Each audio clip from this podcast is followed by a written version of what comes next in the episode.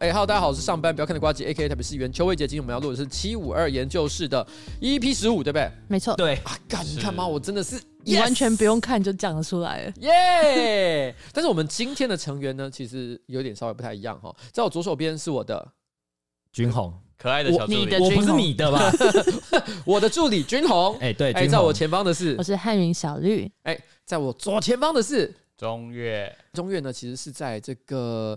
二零二二年的二月呢，正式加入我个人的办公室，然后呢，呃，负责这个我们接下来的不管是法案，还有一些选民服务的工作，然后呢，也都会这个在政治的这个路上，还有一些很多议题的倡议上，继续一起努力的一个伙伴哈。那他之前曾经是地球公民的副执行长，也是我们之前在核四公投的时候的战友了哈。是。那这个这个蔡中岳呢，他本人有发一篇很长的文章，大致上是在讲说为什么会加入我的办公室，所以这个大家有兴趣的话，再自行去看一下。所以，我们今天有位新朋友。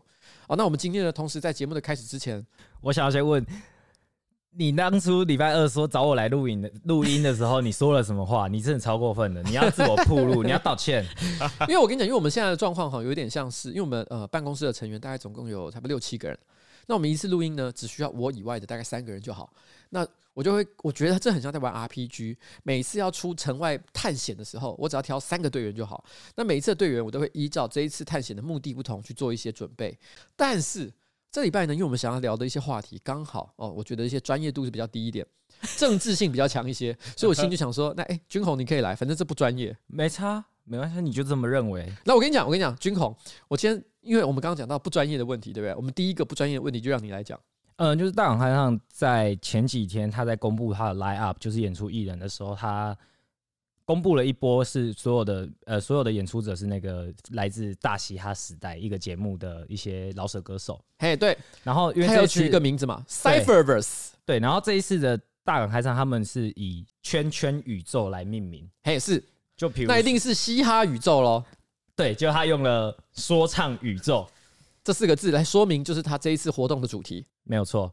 但是“说唱”这个词，其实应该是我们所说的“知语”，所以以大港开唱来讲，是受到蛮多的攻击的啦。嗯，因为说唱艺术哈，这个一直是来自它最早它的历史渊源应该是来自中国嘛。我们指的是那种像是那叫相声，相声，相声，对，我们叫说唱艺术。那以前呢，呃，以前在中国本来也是叫做中国有嘻哈，对。但后来因为发现嘻哈文化呢，在中国可能不太受到官方的认同，所以他们只好把它改成中国有说唱，中国新说唱，新说唱，中国新说唱。所以呢，他们这件事情也曾经因此受到很多台湾这个嘻哈爱好者的一些怎么讲呢？算是呃。我觉得那个时候不是谩骂，是嘲笑。对，他嘲讽跟调侃，表示说：哇，你连自己连嘻哈这个名字都不能用，那你还真的有嘻哈的精神吗？哦，没有错，大概大概像是这样。所以大港开张用了这个词之后，可想而知的就是。他面临到就是下面的留言，就是有一些就是直接贴那个支语警察的图出来说，你堂堂一个大港开唱，居然用了我们所说的支语来宣传你的活动内容，这其实是很多人不能接受的。因为撇开它是一个娱乐性的音乐季，但是它其实它的政治色彩也是蛮浓厚的。其实我当下看到，我马上就有跟老板你讲说，诶，他们怎么会用说唱这两个字，也太奇怪了吧？就是所以你现在想要狗干大港开唱？呃，这当然是他们犯的一个错，他们也公开的道歉，说他们用词不当这件事情。我我想讨论，其实就是说，观众有时候在政治议题上面的激烈程度，好像有点太过火了。以我一个参加大港开唱这么多年的人来讲，我爱大港开唱，所以我会认为他犯错是。我去指正他，他如果有改善，是我可以接受，而不是说他一犯错我就要判他死刑。我觉得政治上遇到太多问题，就是说这个人只要稍微遇到一点错误，你可能就判他死刑。我我我觉得这样说好了，假设今天哈，你真的很爱大港开唱，你跟大港开就好像是你跟你女朋友或是你老婆、老公之间的关系，他可能有时候会做一些事情，你不是很满意。那通常来讲，我们会想办法沟通一下嘛，对不对？沟通如果他有改，我们还是希望跟他保持这个良好的关系。你有可能会突然之间，因为他譬如说呃，就有一天你回家。你发现你老婆买了呃小米的扫地机器人，你马上就说我跟你离婚，太说明对对对，我可是小米的监视器。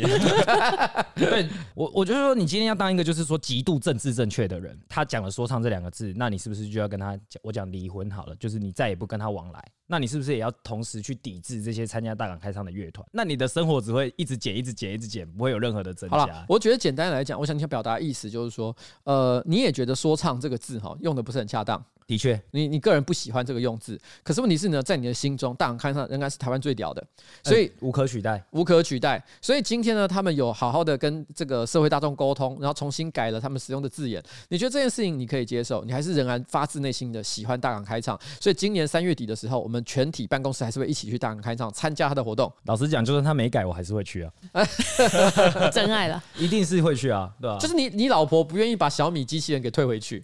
你还是爱他，你还是爱他。说，哎、欸，你你怎么会废话？小米，哎哎，你哎，下次不要再这样了。下次不要这样，好不好？下次不要再这样。真拿你没办法。对，真的，我下次买 LG 或 iRobot，好不好？都可以。大概大概就是这个意思啊，就是呃，我对他的爱可以包容他犯的一些小错了。那我们今天其实到底要讨论什么？离我们最近的应该就是北京冬季奥运这件事。怎么听起来好像是一个日剧的名字？冬季奥运，因为夏天有冬奥，冬天也有冬奥，一个是东京，一个是冬季。好了，冬季奥运怎么样？你想表达什么？呃，因为我们这次也有那个台湾的代表队选手前往北京一起参加，就是参加这次的奥运会嘛。那在赛前练习的时候，我们有一位。竞速滑冰的选手，对，叫黄玉婷，你们高雄人。呃，他在 IG 上 PO 了他穿的中国队的制服在练习的照片，引发了大家的讨伐。这样子，其实刚刚有稍微提到一点点，而且我上次直播也有提到我对这件事情的想法。我说他这件事情当然是相当的不智，但是问题是我基本的想法，我觉得这件想法相当的不智。可是我对于就是立刻要对他就是进行大量的这个取消呃取消动作，我个人是觉得也不用这么急啦。对啊，况且他是代表台湾去比赛的国家代表选手。那我们总统也亲自在发事情发生的当下打电话鼓励他，要他好好的比赛这样子。但我觉得就那段时间就多多余的谩骂其实不必要，尤其是他在一千五百公尺项目上面未能晋级的情况，大家当下其实我看到我的脸书是大家都一片叫好，我是觉得这个这些都没有必要了。嗯，因为再怎么讲，他那个时候也是挂着台挂挂着台湾的旗帜，然后穿着台湾的制服，然后呢外出比赛，他也不是真的穿着这个中国的制服，然后呢代表中国的荣誉去参加比赛，所以我想这件事情，我内心还是觉得是说，我当然觉得他做的事情是不好的，也是不智的，可是我不想就是就是。结束之后再来谈呢？对，结束之后再应该要结束之后再来谈。不想鼓吹大家立刻说大家去取笑他，然后呢嘲讽他、骂他，然后导致台湾的总体成绩变得不好。所以其实台湾在冬季奥运本来都不会有什么好成绩啊，所以都是一个去参加比赛的过程。不过因为刚刚军勇讲说，一来是蔡英文没有打电话给他，蔡英文打给潘文忠，叫就教育部长打电话给他，然后表达这个意思。然后他在自己的脸书上面也贴嘛。那主要我觉得他被大家讲的原因，是因为他自己在脸书上面贴一开始的第一个声明是运动归运动。政治归政治，公关操作。这个这个我觉得可能也没什么公关操作，应该就他跟他爸两个人讨论一下，就这样贴了。然后就这样一贴之后，就引发更大的灾难。因为这个东西就是大家比较不愿意接受，说我们过去谈了很多这种什么归什么什么什么归零高什么之类的哈，这是另外一回事啊。对啊，这好像这中间还有一个转折啊，因为其实当时一开始中华民国的奥委会并没有打算派代表团来参与开闭幕式。那当时其实台湾大概的舆论声音是觉得说，哎，因为这是北京奥运，毕竟是一个政治争议比比较高的一次奥运，那台湾选手相对来说也比较少，不像东京奥运受到瞩目那么高。那是不是我们还要在这个可能跟中国目前有一个类似敌对状态的情况底下，还要去参与这种开闭幕式？其实大家有一个讨论。那当时本来没有在参与开闭幕式的情况底下，大家可能觉得说，哎、那也许是我们的政治表达，就是说，哎、台湾这次应该是有一个态度出来，我们不会支持像中国这样可能对人权侵害的国家有一个支持的表态。但是后来啊，我们自己的奥委会有改变态度，说我们会参加开闭幕式，而且就是代派这个黄玉婷选手。当做开开幕式这个长旗官，所以在他发生这次争议底下，然后又代表来。我们中华民国来，他代表说我们要去参与这个开闭幕式，会让大家觉得我们是不是赞同说他这个可能穿中国队服的行为会有类似的联想跟讨论？哦，我觉得这个是另外一个层次的讨论，因为其实的确在呃那个冬季奥运开始之前，我还有到台北市的那个，我还有到那个立法院群贤楼前面开了一个记者会，主要是在讲说呃中国的人权问题，中国人权问题，声援西藏人权，声援新疆维吾尔族人权嘛。那个时候我们希望台湾政府呢是说以官方的角度去抵制冬季奥运的意思。不是说阻止运动选手去参加比赛，因为运动选手的生呃生命是非常有限的，他们可能只有短短的五到十年的时间可以参加这种国际的重要赛事。那毕竟东这种奥运比赛呢，四年才一次，所以如果你今天没给他去，哇，那他下一次去已经不知道什么时候，他一生也可能就参加个三四次而已。所以我们也都希望他们能够把握机会，然后为国争光，也为自己争取一个就是个人最大的荣耀。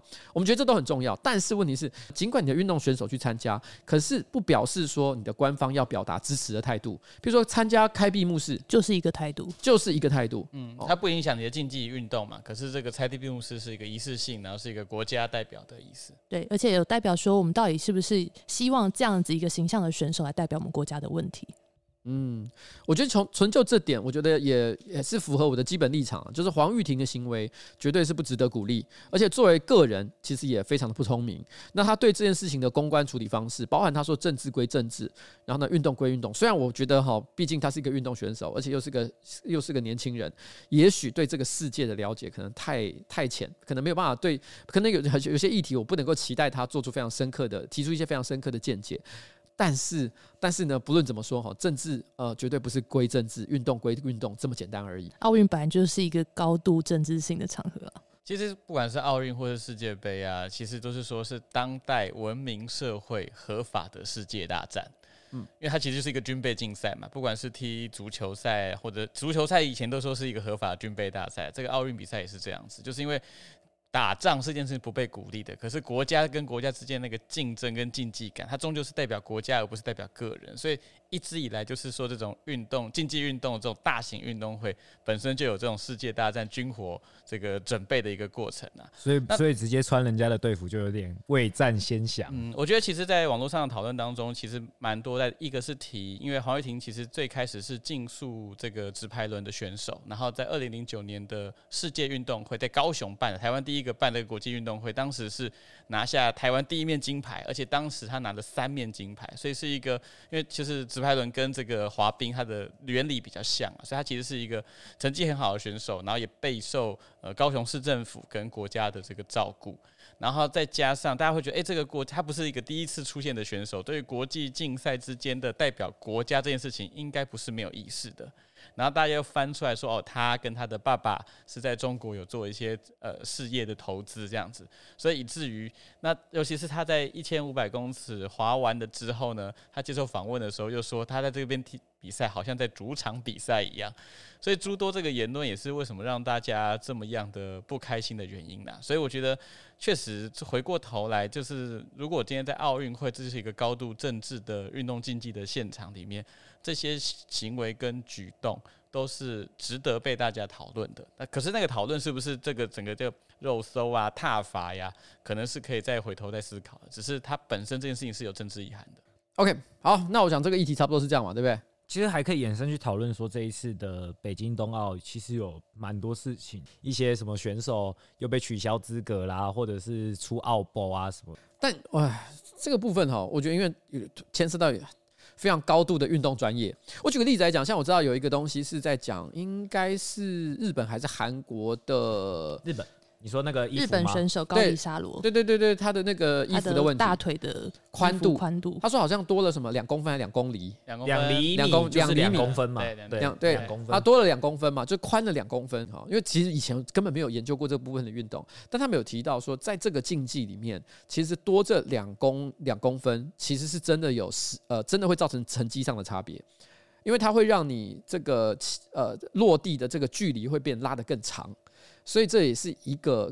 可行的作弊策略，但是当然的，因为日本方的解释就是说，因为他们没有意料到，就是说，在这个低温的情况底下，因为人的这个大腿的肌肉可能会变得比较紧绷一点点，所以你的臀围啊，或者是大腿的这个这个直径啊，可能会稍微缩小一点点，所以跟当时他们在本地所测量的这个。这个距离有一点差，宽度有差。对，那在这个角度，那当然这个东西就牵涉到牵涉到两种不同的见解。一种见解就是说，这个真的是人之常情啊，有时候真的是没有量的那么精确啊。另外一个情况就是，也有人说啊，这个东西呃，温度会造成人体的这个这个呃人体面积的改变，不就是一个已经存在很久的运动常识？然后呢，你也是一个专业的运动员啊，专业的教练，你怎么可能不知道这件事？那这件事情我真的太难判断了，所以导致说今天我们看到说冬奥呃冬季奥运的很多的这些运动比赛，到底中国有没有使用一些奥博去干扰？我真的我不知道要怎么去判断这件事情。这个就好像我们之前常常讲韩国在呃很多的篮球比赛啊，比如说我们之前的跆拳道啊，对他到底有没有用奥博？我每次肯定有，一定有，肯定有，韩国人一定有，肯定有。可是你国足家很，这个就是我觉得一个有趣的问题。你看哦，你在韩国比赛的时候，你说他们有用奥博，你去你去北京比赛的时候，你说他们有用奥博啊，肯定有。然后绕了一圈，是不是所有的只要任何一个比赛在那个国家，这就是我们常讲的主场优势嘛？所以，我们这也因此使很多，譬如说球类比赛，如果我今天一场在我这边比。那下一场可能要到你家去比，因为我们都知道主场就是会不一样。说像足球比赛，很多的竞技比赛都是说先在台湾比，然后我们就台湾对印尼，然后就是在印尼比，然后两场得失分来计算。所以这其实是因为主场确实会有一些主场的场地优势啊，哨子尤其是像奥运这种高度的竞技比赛当中，如果各位有在看的话，会发现，譬如说这个滑冰竞赛好了，连前面的人是不是帮你破风，然后这个第几个顺序上场的时候，现场的冰面的状况怎么样，都会是因为他最后的胜负就可能差个零点几秒而已。嗯，所以确实包含那个衣服，它确实都会是在这个高度竞技的过程当中受到比较具体的影响了。像是这个，我还有记得看到另外一个是羽生结弦嘛，他在这一次冬季奥运参加比赛的时候，他就有一个重要的呃关键动作，他其实失败了，就是短曲的第一个试跳，然后要跳三圈的时候，他起跳的时候没跳起来，小坑。对，那他当然是，我觉得他讲的也是非常含蓄了哈。但因为因为到底这个场地上是因为譬如说偶然的发生了这个整理不太呃不太好的情况，不太不太妥当的情况，还是说真的他遇到了什么就人为的这个阴谋？实在是我有点搞不太也搞不太。其实阴谋是不太可能，因为那个冰面的场地太大，它滑到哪个点不太容易。可是就是场地没有维持好，这是主办方的责任。这个我就不得不讲一件事情。我常常很多遇到这种很多事情的时候，都会讲一件事，叫阴德。就是阴德值这件事情，就是一个人他在过去所有做的行为所累积出来的 credit。如果一个人阴德累积的够高的时候，发生一点小意外，譬如说冰面上有一个小窟窿，然后导致人家起跳不顺利，大家可能会摸摸鼻子说：“哎，有的时候你知道吗？运气不好，运气就是不好嘛，不小心遇到这个是比赛的因素之一。”对，我们可能会这样讲。可是如果一个人阴德不够不够高的时候，譬如说像北京现在的情况，大家可能会觉得说：“干，这一定是裁判不公啊！”为什么会这个情况？因为北京在过去，不要说运动比赛了，人权各方面的问题，大家都觉得它是一个糟透了。他糟透的是一个黑幕，你会觉得一天到晚北京政府就是在说谎，就不意外。对，你就觉得一个一天到晚在说谎的政府，他今天冰面上有一个窟窿，他妈铁定就是有问题，而且发生在最受关注的选手身上，对，完蛋，怎么可能？怎么可能是正常的一个情况？所以我觉得只能够说，呃，我用客观的角度，我真的不敢一，我不敢打包票说中国一定从头到尾都在乱搞。啊，我用我主观的角度来讲，肯定有问题。但是这个主观是来自于，因为北京政府长期值太低，对，不受人信任。不过这这这真的是也是因为，就是如果你看台湾的冬奥的新闻啊，真的十者里面有八者在报北京的奥博。所以我讲中越想要讲的事情就是说。其实现在的呃台湾的媒体多少也设定了我们看待冬季奥运的方法，是对，就是让我们觉得说啊冬季奥运就是一团一团乱啊哦。但是你是实际上国际的媒体呢，其实未必有像这么严厉的一个指责。但是至于这，但是这个东西跟它事实上是什么样的情况，不管是哪一种报道方向，都没有什么太大的关系。对，不过指责是比较多的，就是北京奥运受到的指责，确实是跟以往在办这种冬季或是夏季奥运当中。面对的困境是比较多的。好，那我们大概就知道冬季奥运的情况是这样。那基本上哦，我的立场就是我抵制哦冬季奥运，但是问题是呢，我并不抵制运动选手哦。我希望运动选手呢，都还是尽尽量能够在他们有限的运动生命当中发光发热了。是。那也希望大家呢，尽可能的对运动选手呢多点宽容。但是你是呢，在至于面对我们自己个人哦，台湾自己的路线哦立场，大家能够坚定自己的想法，我想这个是最重要。我觉得还是回到我刚刚所讲的啦，不要因为人犯了一个一次错误就把人家判死刑了。对的，我跟你讲，不要这种取消文化。我们我们也都是大人了，教得懂就教得懂嘛，对不对？教教看嘛。对啊，黄玉婷再怎么讲，他你知道吗？他现在也还是披着台湾的这个这个国旗跟制服嘛，所以当他回到台湾来的时候，咱们好好教育他一下。好不好？好期待、嗯、交给君宏了。高雄人交给 高雄啊，这高雄，高雄人自己负责。对啊，高雄的高雄的年轻人，高雄自己教。好，那我们这个关于冬季奥运的部分，我们就差不多讨论到这里。那还有呢？还有什么题目啊？年底不是要选台北市长跟台北市议员，我们的九合一选举吗？哎、欸，对，不只是的，不只是台北市长，也不只是台北市议员，是全台北的啊，全台湾的县市长、地方县市对议员代表、里长、村长，对，全部都要选了。没错。然后，然后呢？你要说什么？然后据说你选台中市长已经有四票哈。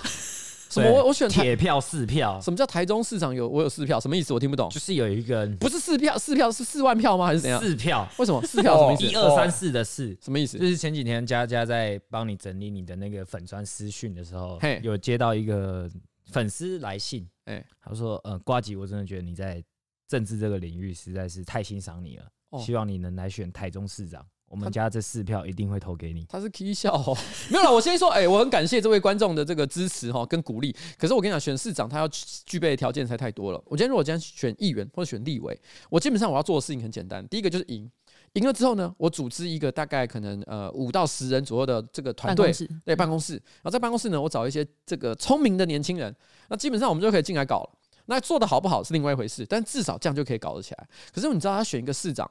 你大概是需要什么东西？你知道吗？你要任命各个局长。对，你知道吗？你手上要有一个人才库，那个人才库哈要大到就是说什么？就是你基基本上各个专业你都找得到适合的人，他们愿意为你做牛做马，为你呃讲做牛太夸张，愿意为你效劳奉献，一起努力。对，因为你要想哦，今天哈这些人他们可能各自都在他们的专业领域都有他们的这个一席之地，因为你找他来一定不是随便的嘛。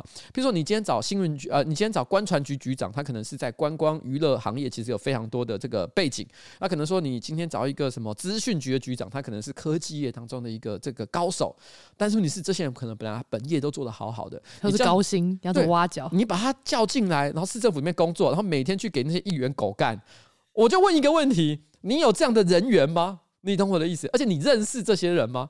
这个就是最大的问题。所以今天做这个市长哈，我必须讲说，这不能是随便你想做就做。前阵子台中市长其实有人讲一个人选，就说：哎，那既然那个三 Q 哥哦，我的朋友陈柏维，他他就说：哎啊，你那个反正也被罢免了嘛，现在暂时也没事干，那所以找工作，找工作中，那你要不要去做一下台中市长？对，你知道陈柏维今天才传一个讯息给我，他说：你知道我现在最适合去哪一个频道演演出吗？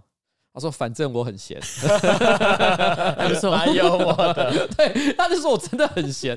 那你看这种情况之下，就他就有人问他说：‘Q 他说，你你要不要出来选？’他选其实比我还有更高的正当性，因为他之前也在台中生耕过。对对对，他在耕耘过一段时间。然后他当然前阵子就开了一个记者会，还是什么的，他就说明了哈，就讲说没有啦，没有要选了。他直播也有大概讲一下。对，他说他没有要选。可是我那时候我记得哈，他讲他没有要选这件事情，因为也是因为有人 Q 他，所以他正面回应一下说啊，没有要选。”让大家大家放心哦，不要在那边乱想哦。我觉得这也是很合理的一件事。可是你知道，我后来这我发现这这个新闻呢就被贴到那个 PTT 上面去，就一堆人在下面留言，都留很负面，说哦，还以为自己选得上，还特别出来讲怎样怎样怎样。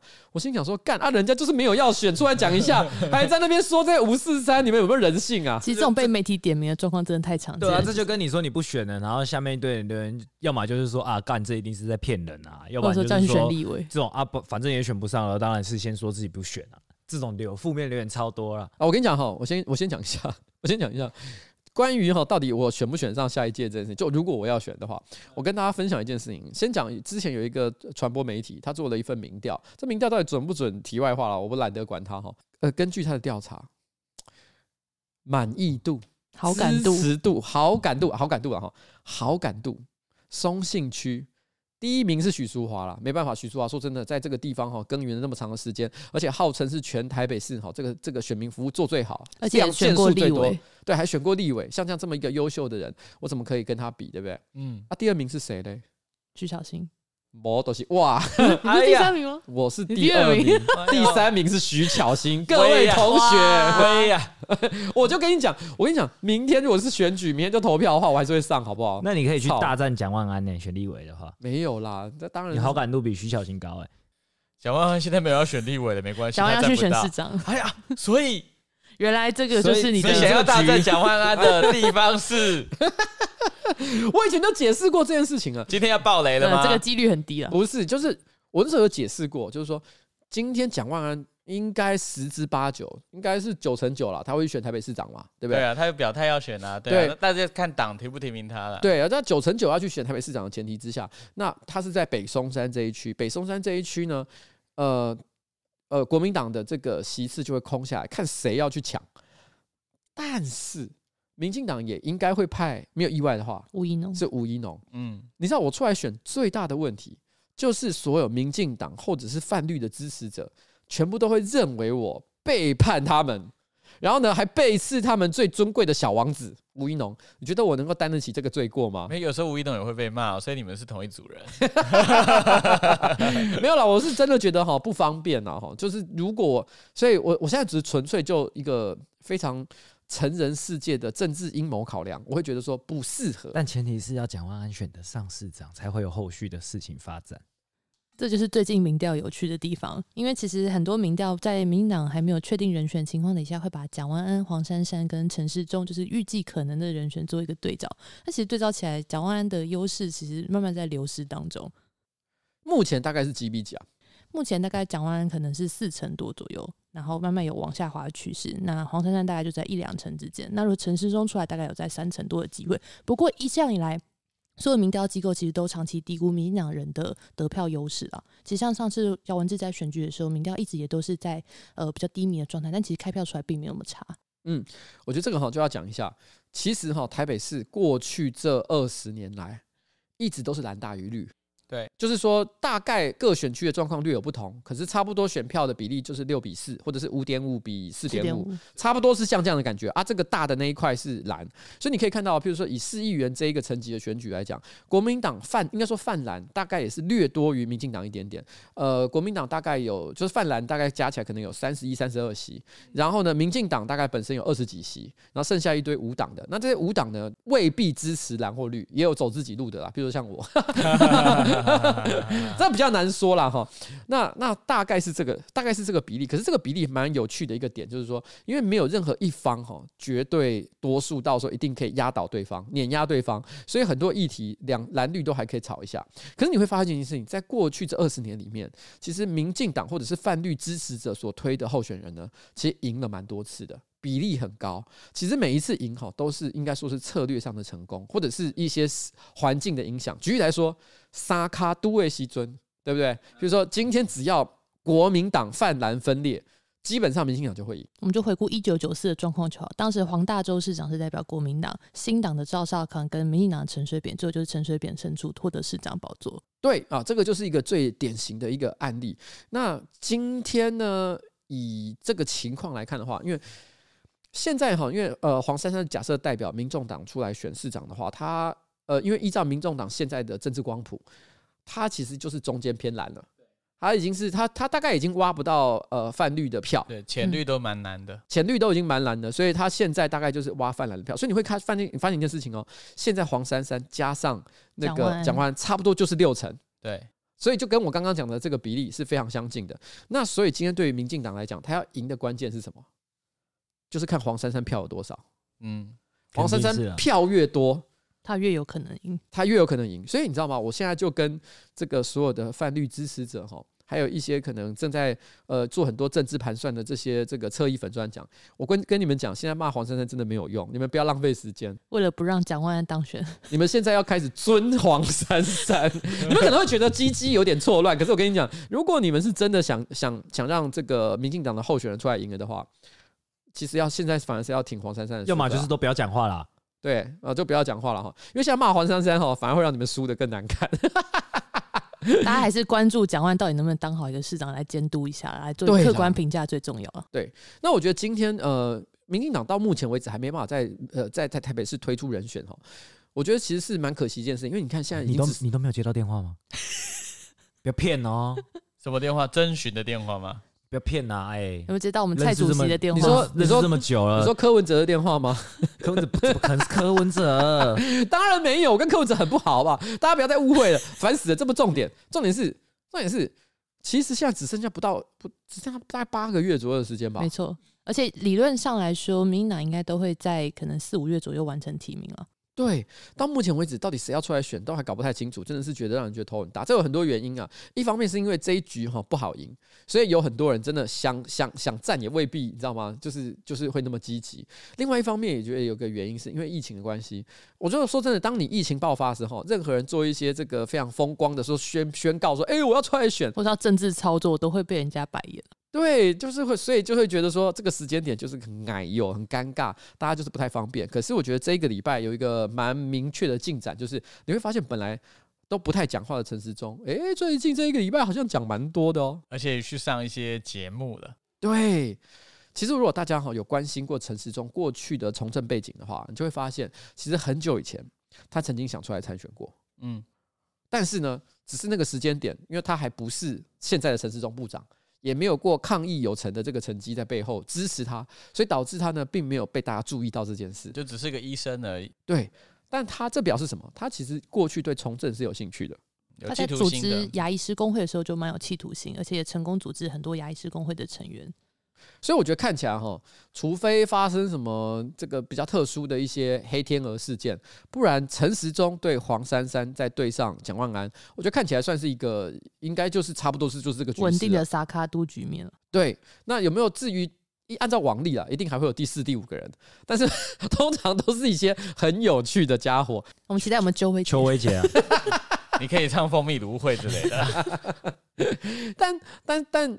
但是，当然还有一个我觉得不太可能发生的事情，但也有很多人，呃，有一有一些人会讲个不停的，就是说什么，呃，那个韩国瑜来选台北市长，虽然我觉得这几率低到一个靠背啦，韩先生来敲台北市的门，对，但是，但是我那时候记得，其实有一些这个外县市的人都会来恐吓说，到时候韩国瑜哈选你们台北市长，你们等到时候就欲哭无泪，没有，就是就是那个啦，我讲的啊，你之前在笑那个我们高雄人的时候。我不是有跟你们说，干如果哪天就他被罢免罢免掉之后，我不是很开心吗？我就说，哎、欸，他如果去选台北，台北人瑟瑟发抖。对，可是我那时候就有解释过这件事情，我恨不得他立刻来选，比较好挡下来，马上现行。我跟你讲，蒋万安选哈。说真的，他真的很强，他就是台湾人，呃，他就是台北市人喜欢的泛蓝，他其实已经在泛蓝里面算是偏进步派了，所以变成说连中间的一些选民都很难靠背他什么东西。他这种情况下，他的竞争力非常之强大，而且他的这个学历、家世背景、长相又非常的好，就是台北天龙人最喜欢的这种这种典范。是个律师，嗯，对，美国律师，对啊。但这个时候，你同一时间来看，我跟你讲。韩国瑜，我真的不得不讲哈，就是我觉得草根草莽这件事情没有什么错，怂哥无烂，但是问题是他不是台北天龙人喜欢的泛蓝，所以你在这边你要截杀他会变得非常容易。台北人喜欢就是这种经济蓝，要知性感的一些人。我跟你讲，这反过来讲，如果今天韩国瑜来台北选市长的话，这个会使得黄珊珊的胜率大幅提升。就是黄珊珊到目前为止都有点像陪绑的，而且陪绑会有一个效应是什么？你知道吗？如果弃保。就是对，会弃保，因为今天如果黄珊珊的的的支持度一直维持在差不多一成左右。我跟你讲啦，最后全部都会灌回去给那个蒋万安，因为为了不要让民进党赢，对，很可能回到四趴那个窘境。当年也是这样子，对，就是因为大家因为泛蓝的人也会想，也会盘算嘛，是啊，我干嘛支持一个不会赢的选选手？那我最我我还不如就全部把票灌回去，我不是那么满意，但是勉强还可以接受的蒋万安。这还有牵涉到一些母鸡带小鸡的效应，比方说市长候选人如果够强，就会带动其他政党的这个自己政党的民意代表的选举，比方说强的蒋万安可以带其他的地方议员选举的选情。那如果是一个够强的黄珊珊，也会相对可以带动民众党的候选人的选情。但如果相较起来，黄珊珊的声势一直没有办法超过蒋万安，这当然弃保效应会同样发生在议员身上了。嗯，所以在这种情况下，哈，黄珊珊哈，他有一个很大的，我觉得呃，要让这个沙卡都进入一个完美平衡状态哈，黄珊珊必须努力的把她的这个支持度拉到两成以上。我觉得两成以上才算是有有一拼的威胁性，对，有一拼的威胁性。那你要拿几成？哦，我我我估计我大概拿五乘五就好了。对对，五乘五啊，就是五乘五马上当选了吗？勉强拿一下。不过因为民进党的提名机制还是用主席去对主席去征召啦。对，所以其实是不是陈时中，或许这段时间大家还可以再观察一下。欸、最近电话不能电话不要乱接，电话不能漏接，不是不是看到那个显示号码未未知号码，或者是没有总统府来没存过的号码，还要接，记得要接，你知道吗？那个接了说不定哇，是怎样？蔡英文说：“国家国家需要你，对对对，需要你来做事。你发什么神经病啊？没有了，我跟你讲，要接一个东西，就是如果他打电话来问你民调什么内湖南港支持，想讲讲唯一支持许汉宇。哎，对，这个是一定要提醒大家，谢谢大家，拜托哈。目前不太确定会发生在什么时候，可能是在四月、五月的时候，四月六号到五月三十一之前都有可能。对，那个时候哈，如果你正好是住在南港内湖区哈啊，如果你接到一通电话，他刚问你说，请问一下你在南港内湖区支持哪一个市议员候选人？我跟你讲，你这时候只能回答一个答案，叫做哎，小绿哦，许汉云，对，瓜吉办公室那个就对了。对，就是这个人，请你记得一定要说他哦，这是我们唯一的选选项里面没有给你许汉云，他比如说 A 邱威杰，B 郑君宏，C 蔡宗岳，那请问你支持哪一个？还是要跟他讲许汉云？哦，没错，没错，因为另外三个是莫名其妙的家伙了哈，不要管他们莫名其妙，但是我们只支持许汉云。对，好。民调如果这样问的话，你还是要回答许汉宇，这是民调教学啦。对对，这是民调民调小小撇步，所以不用想市长，我们已经知道我们唯一支持是谁，这样就好了。我前阵子还开玩笑讲说，要是许汉云没过那个民进党的党内初选的话，我就立刻把我户籍迁到那个内湖南港，报复性参选。你是太报复了，你是开玩笑哦？我是开玩笑，白痴哦！你是二十万都准备好，我们都已经准备好了嘞。好了，不要闹哈，大家不要浪费钱了，不要浪费钱做这种事情，也不会浪费钱啦，因为我觉得我再怎么样，应该都拿得回保证金啦，应该是可以的，没有是可以，但是没有必要。啊、好了，这不是重点。好了，我觉得台北市目前这个市长选举哈，大概是这个局面了。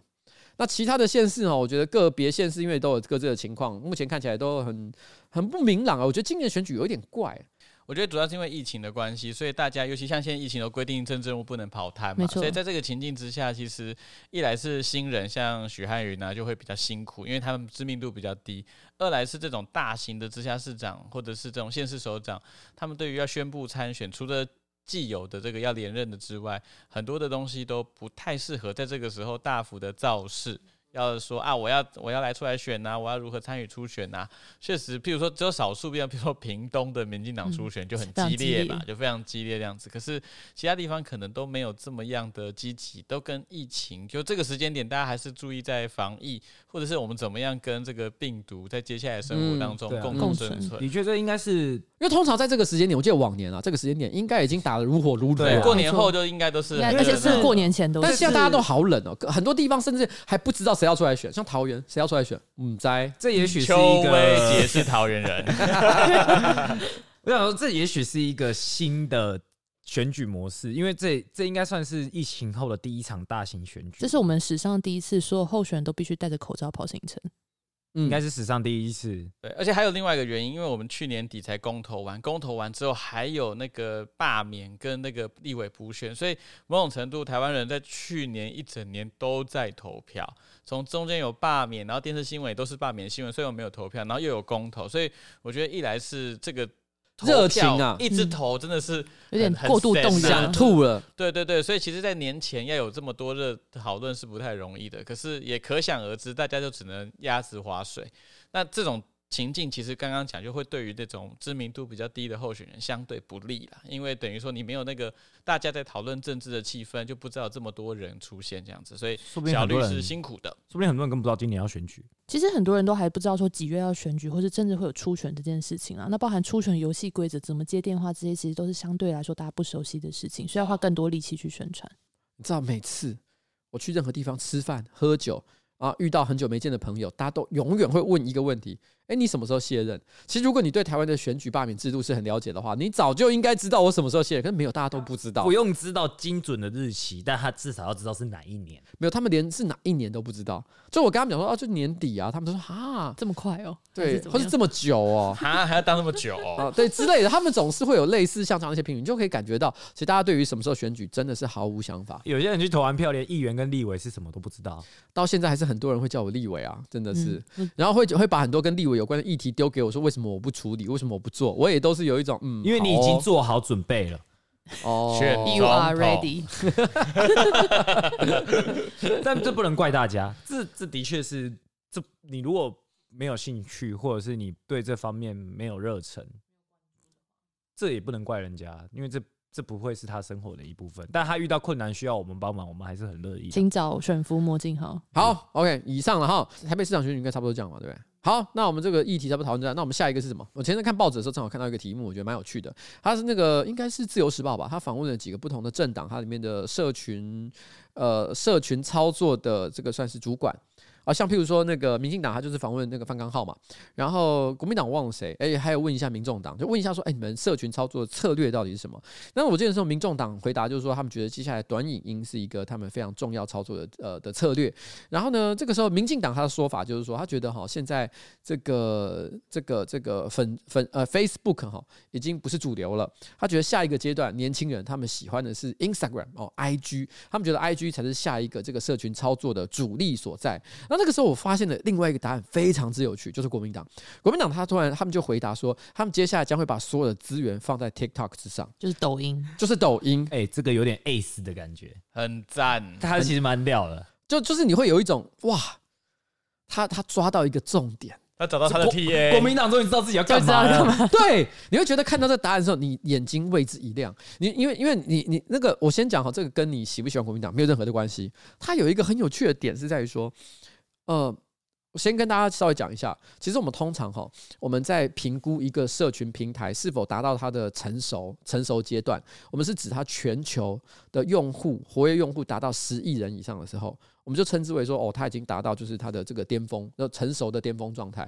那么今天 YouTube 啊，或者是说 Facebook 啊，哈 Instagram、Twitter，他们差不多都是花了差不多八到九年左右的时间，达到他们的十亿用户、十亿活跃用户的这个状况。可是你知道在那但是问题是，你知道 TikTok 花了多少时间？它只花了短短五年，它是目前、呃、最快的史上最快达到十亿用户的一个社群平台。它目前在不管是中国也好，甚至于在台湾、呃欧美、日本。都达到了非常多的这个年轻人的喜爱，所以你这个时候呢，不能够再把它当做是一个小众的偏门的一个社群平台来看待，它的影响力已经实质上非常的庞大。那这种在这种情况之下，那今天呃呃，像通常以民进党的来讲，民以民进党来讲，它通常也是相当的拥抱这种各种新科技、新平台。过去来讲，可你会发现，它完全对 TikTok 完全就是。很尴尬，不会去碰触一块，不会去碰触一块，因为它基本上，因为 TikTok 来自于哪里？来自字节跳动。虽然字节跳动一直都会主张，就是我们现在所讲的 TikTok 跟抖音不一样，跟抖音是不一样的。他们叫国际版跟中国版不一样。对，但是问题是实质上来讲，他们所使用的技术，还有他们的资金，还有他们的公司，基本上就是老同一个来源。所以你说他们两个完全不一样，这个是很难让人家接受了，很难让人家接受了哈。就是我们这个我们同温层里面说一句：抖音一响，父母白养。这是什么？没有听过哎、欸！你的同温层，你看 你看过抖音，你就会觉得啊，我以我们的这个这个角度来讲，你看了抖音，你这辈子就 kill 了的那种感觉。我有那么严重啊？等一下，我先讲哦，因为我觉得看抖音哈。没有什么错啦，哈，你喜欢就喜欢了，这个我都是保持的，就是很非常开放的态度。但我这个就不得不讲，因为他民进党是他们现在，所以因为今天既然有很多人使用，照理来讲，我们就应该拥抱它嘛，想办法在上面增加一点影响力嘛。可你发现民进党都不敢用，为什么？因为他就是因为卡到，哎，它是中国的东西啊，就就你就像你不会去用微博一样的道理啊，嗯，大概是那个意思，对啊。对，其实我我我今天才正好又看到另外一篇文章，他的他那篇文章是一个年轻人，他是一个年轻人，可能他在可能低卡还是哪里说的，他就说他觉得现在 IG 在他的心里面，他已经觉得那是阿姨在用的。哦，我今天也有看到那个新闻，对，傻眼呢。他说，因为他说他觉得现在的年轻人，可是他说的这个也也也也符合我目前认知到的现实，现在的国高中生，尤其是女性，她们喜欢使用使用小红书，可是这个这一个小这个社群平台还是来自中国，而它完全是。在呃台湾一般成年人的光谱之外，很多人甚至没有意识到它的存在。嗯，不知道这个名字。我都会稽查我念国中跟国小的表妹他们的手机里面存了哪些档案。稽查结果是没有小红书，但是有抖音，蛮合理的哦。所以抖音我觉得现在在年轻人影响力真的很大。既然敏感不能用，那国民党他如果用的好的话。哇，他直接占据一半边天呢！他说不定今年的选举看不出结果，甚至是二零二四的选举结果也不会被这一波系列影响。但他影响的是下一个世代的话，其实那个其实蛮伤的。就是现在的国中生可能大概在八年后、十年后就会有投票权。那如果国民党在这这这段时间内在抖音上面的经营是有。所谓的洗脑成功的话，那其实对后续后面的大学影响其实也是蛮大的。其实蛮多国民党议员在尝试使用抖音来当做宣传平台，包含罗志强议员。呃，罗志强呢其实挺好笑的。我不推荐大家去看呐哈。但是如果你对于政治观察有兴趣的话，真的是可以搜寻一下罗志强还有侯汉廷。对，呃，罗志强跟侯汉廷其实就一直很频繁上面做各种短视频儿，然后然后呢政治类的短视频，超好笑，真的超好笑。我觉得王炳忠也用的不错啊，就是而且观看人数呃还有互动的状况都相当良好。所以可以说，他们真的在这部分已经有抓到了一些经营的诀窍。我先说，我看的原因是因为我是一个政治幕僚，所以我必须做好一些政治上面的准备，舆情收集，我才会进去看。对，不是我平常的消遣。哦，我手机是连抖音。可你刚刚明明说你觉得很很好看，很就很好笑啊！就是我的好笑不是他影片内容很好笑，是他的行为很好笑。哦，是把他当笑话。可以形容一下吗？他会比如说，好，我现在拿一个棒子敲你的头，然后被敲头的可能是他的助理。然后他就会说什么啊，民进党又打压我啊什么的那种很智障那种短剧。其实因为这是因为抖音他们的这个特性啦哈，因为抖音跟 IG 虽然都是属于短影音，像 IG 来讲的话，它的一呃，如果你是发在贴文上的话，一次只能够贴大概一分钟左右的影片，你不能贴更长，不然就到 IGTV 去。对，然后限动，可是 IGTV 的那个传播效应是比较差的，所以一般来讲，大家不会贴一分钟以上的影片。那如果是限动的话，只能允许十五秒。所以在这么短的时间里面，你要沟通出一个完整的起承转合，其实是很困难的。所以大家就很难免的会陷入就是非常简单、直接、暴力的表演形式。那这也是不喜欢抖音的人看得很不顺眼的地方。抖音一响，父母白养。再讲一遍。哎，所以像中岳，你觉得这个东西你自己怎么观察？我觉得其实。确实就是，哎、不同的世代选择他的自己的社群平台，是一个社会进化或发展的过程嘛，所以你没有办法去左右说，OK，年轻人都不准用小红书，或是不准用什么东西。当你越禁止的时候，在叛逆的年轻人就越喜欢用。这我觉得我们都年轻过嘛，老师说不准怎么样时候，就特别想用。所以其实至于就是年轻人的本质是反叛，所以你越禁止或越怎么样的时候，这个主流社会怎么样的时候，其实就是这样子。譬如说以前我们在处理这个核电的公投当中，为什么这个永和方会兴起？其实也是跟当时的社会气氛都是反核，所以我们有一群人想要，我们不反核。看看来做做东西，所以其实那个都是一个三年五年之后养成之后，他会有一个他自己的社群。但是这个社群能不能壮大，可能还是得看它的传播的效果。所以其实回过头来，如果我们把政治工作当作是跟社会对于公共议题的讨论跟沟通，应该不要对平台设有太大的抗拒。只是确实在中国的平台会有这种基本资料啊，会回到他那个手上，或包含是他这些影像会回到他手里面，会有这种资讯安全的问题。那这要如何克服？它就有待考验这些政治人物的智慧，尤其是熟悉这种网络宣传的政治人物，要如何用这个方式来做沟通呢？我们就要看邱议员以后如何 使用这些短视频。你你你有抖音账号吗？好了，我跟你讲了，我呃，我选台北市长的时候，我会好好的这个善用这个抖音的这个每天每天 po 那种滤镜开满的 妖魔鬼怪，你可以两边都打你，所有的蓝绿都打压我了。不过不过不过，我比较好奇的是。大家在国高中的时候是比较用哪一个社群软体？无名小站。我我不知道我的是只有高雄人才会用，还是全台湾在我那个年纪的小朋友都会用。你们有用过一个东西叫寻梦园吗？我知道那个东西啊，但那时候我已经很大了。我们是用深蓝。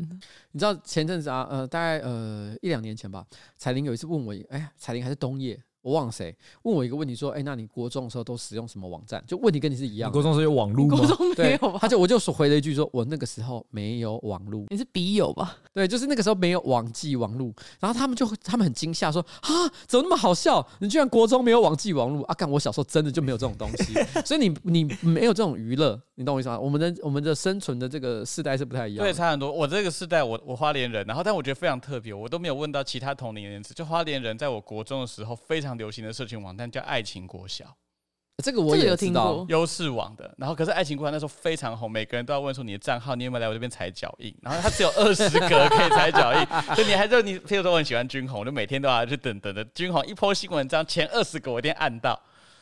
可是那就是一个时代啊！现在谁知道爱情国小？而且我还以为，我以为我们那年纪人都是这样子，结果后来发现没有，就是花莲县限定爱情国小，我不知道为什么。无名小站有类似的设计啊，就是谁来你家之类的。没有，没有。其实爱情国小，就我的理解是，其实它使用的应该也不是地域上的限制，应该是比较像是某个年龄层啊，他们可能会在，因为他曾经有过一段呃相当强势的时期，但那个时期没有很长。但是因为除了刚刚讲到的，譬如像寻梦园或者是爱情国小，因为他们算是。比较呃呃活跃时期比较稍微短一点点。嗯、但我一般讲所谓的主流社群平台，像刚刚讲的 Facebook 啊、YouTube 啊，或者是呃呃 Twitter、IG，一般都认为他们的这个全盛时期应该都会有维持大概十年左右的时间。像比如说最近这一两个礼拜，不是有大家都在讲说 Facebook 的的股价就是大崩垂直下降，垂直下降，原因是因为它呃最近所提供的财报显示它是史无前例的，就是活跃用户下降，因为它现在在欧洲，然后呢面临诉讼的问题，然后呢。他他表态说：“哎，那我如果你们再继续搞我的话，那我就不如干脆直接退出欧洲市场。”结果欧洲的一些政治人物，包含议员啊，然后呢，可能甚至总理啊，直接都跳出来说：“好，那你就走啊，你就给我滚啊！”所以这种情况底下，你知道吗？Facebook 其实面对非常多的威胁。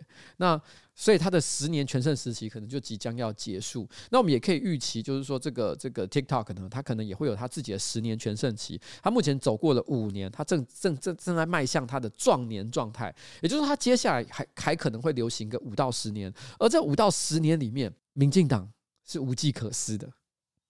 你会觉得有一种很奇妙的感觉。如果我今天是民进党人的话，我现在一定满头大汗，因为接下来 IG 也即将可能会面对，它可能就是下一波走下坡的时候。如果这个时候我们还把焦点放在即将走下坡的社群平台之上，可是我们又因为个人的美学、文化或政治等因素，所以导致我们没有办法拥抱这个新的科技。当我们等到下一个世代的平台再度出来之前，我们将会有整整五到十年的空窗时间。哇，那这个时候到底应该怎么样继续拥有自己的科技优势？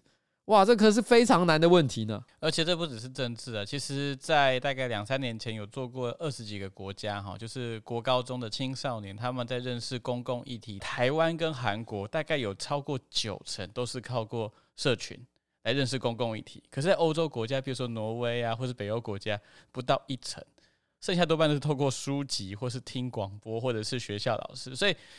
这些社群的平台，至于台湾，我们现在对于年轻人对于不管是政治啊、公共议题的理解跟方式，其实至于台湾那个影响力是非常巨大的。所以，其实这个社群用未来是哪一个社群平台，可能不是 Facebook，可能不是 Instagram，可是是哪一个社群平台，它终究还是会影响到台湾比较大的这个青少年在认知到社会啊、公共议题的一个来源啊。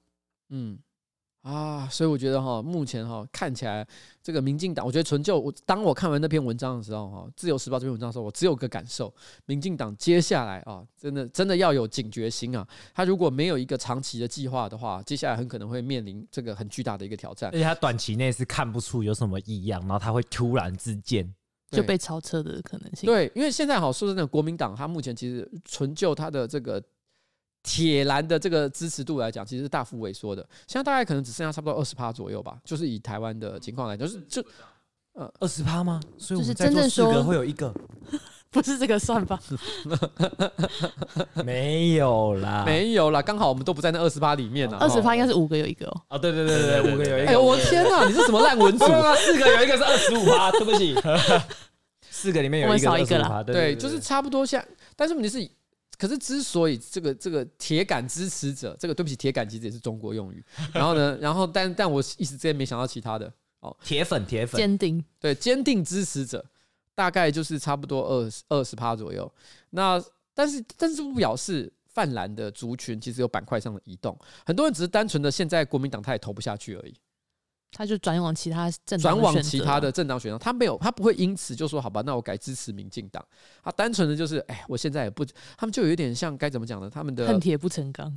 我觉得就好像，呃呃，他本来是欧洲某个国家的城邦里面的居民，但是他们的城堡被打爆了，所以他们开始在这块土地上游荡。他们仍然是这个国家的国民，可是一时之间不知道该住到哪里去好。游牧民族，但但是他们又怎么样？他可能本来住在法国，但怎么样都不会搬到德国去啊，比较像这种感觉啦。的确是，所以在这个，所以所以在这个情况底下哈，那我觉得台湾未来可能五年呃政治板块，随着大家各自经营的情况不同，可能也会有很大的这个变化。对，不过因为这种社群啊、网络啊，向来都是民进党的优势啊，所以我觉得虽然有这个现象，可是还是要看大家对于平台的使用，然后他接下来会做什么样的操作。那这过去其实也不只是传统大党，其实小党在运用这些社群的时候，通常也都运用的比大党灵活来得好。所以其实我觉得，反正社群的变化跟台湾社会的那个长相，会随着这个结构的不一样而有所位移。那到底大家对 TikTok 或者是对于小红书的接受程度，在未来是怎么样？说不定这些审查也会慢慢的做一些调整。我个人是不不会因为我我的亲戚的小孩去使用抖音就就就责骂他，但我自己是个人，嗯、呃，不会去开抖音。可见的未来是不会开这个抖音的账号。我只会说，哎、欸、哎、欸，那个少看一点，少看一点。尊重，我都说少看一点。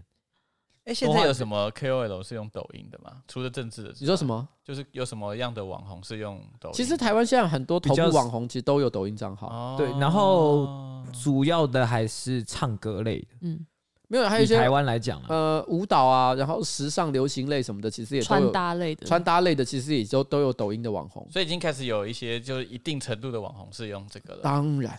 包含国外网红，其实也是在 TikTok 上平台很活跃。国外是很活跃，我说就因为台湾有一个特殊的那个处境啊。但我我弟是跟我讲说，日本的 TikTok 的拍摄内容其实都蛮好看的。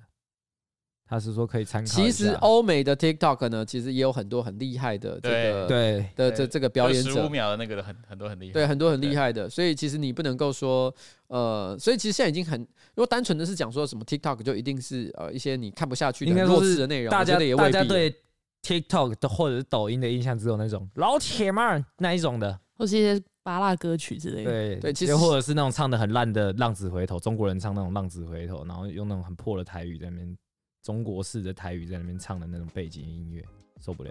目前现在真的是已经不太是这样了。好了，我觉得关于这个社群平台，我们也差不多讨论到一个段落哈。那我们今天这个节目差不多到此告一个段落哈，谢谢大家，拜拜，拜拜，拜拜。拜拜。